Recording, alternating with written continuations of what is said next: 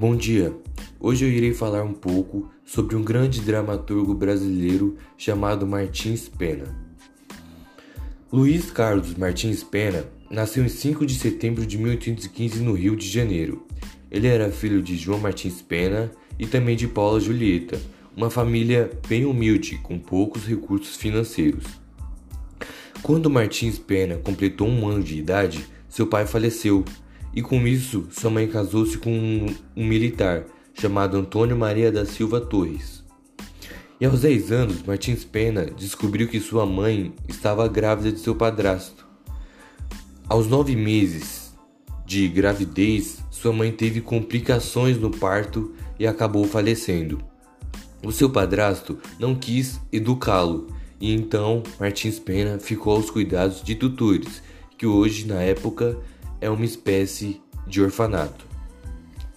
Esses tutores incentivaram muito Martins Pena a estudar cursos de comércio, e então ele começou a estudar literatura, teatro, desenho, música, arquitetura, histórias e também línguas europeias.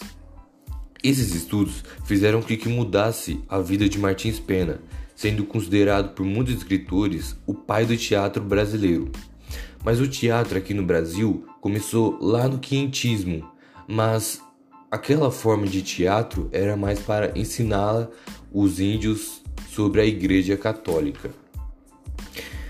Martins Pena escreveu ao todo 30 obras. As principais delas foram O Cortiço, O Juiz de Paz na Roça, Casadas Solteiras e Os Dois ou inglês maquinista.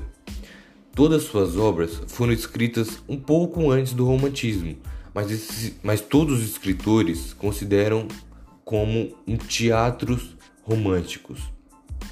E o gênero de suas obras eram diversificados. Alguns eram dramas, outros eram românticos, mas o que ele mais pregava era a comédia de costumes. O contexto histórico em que Martins Pena viveu foi a vinda da família real portuguesa, e então, através de seus teatros, usava ironias e uma pitada de humor para criticar as regalias do governo e do clero. E em suas obras também contava um pouco sobre a vida de pessoas que moravam em áreas urbanas e rurais. E em 1847, Martins Pena foi para Londres estudar um pouco mais sobre literatura.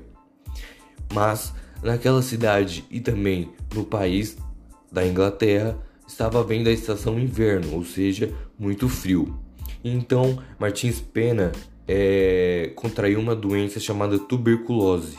E em 1847, no dia 7 de setembro, Martins Pena acabou falecendo.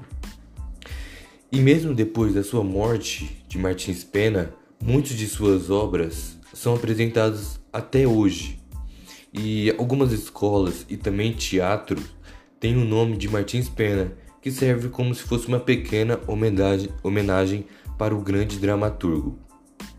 E as homenagens não param por aí.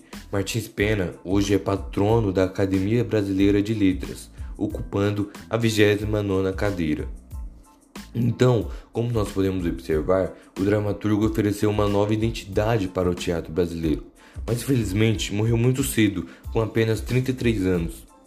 E uma reflexão que fica é: será que se ele tivesse vivido um pouco mais, ele teria mudado a história do nosso teatro? É claro que essa pergunta não podemos responder, mas Luiz Carlos Martins Pena, o pai do teatro brasileiro, merece todo o nosso respeito.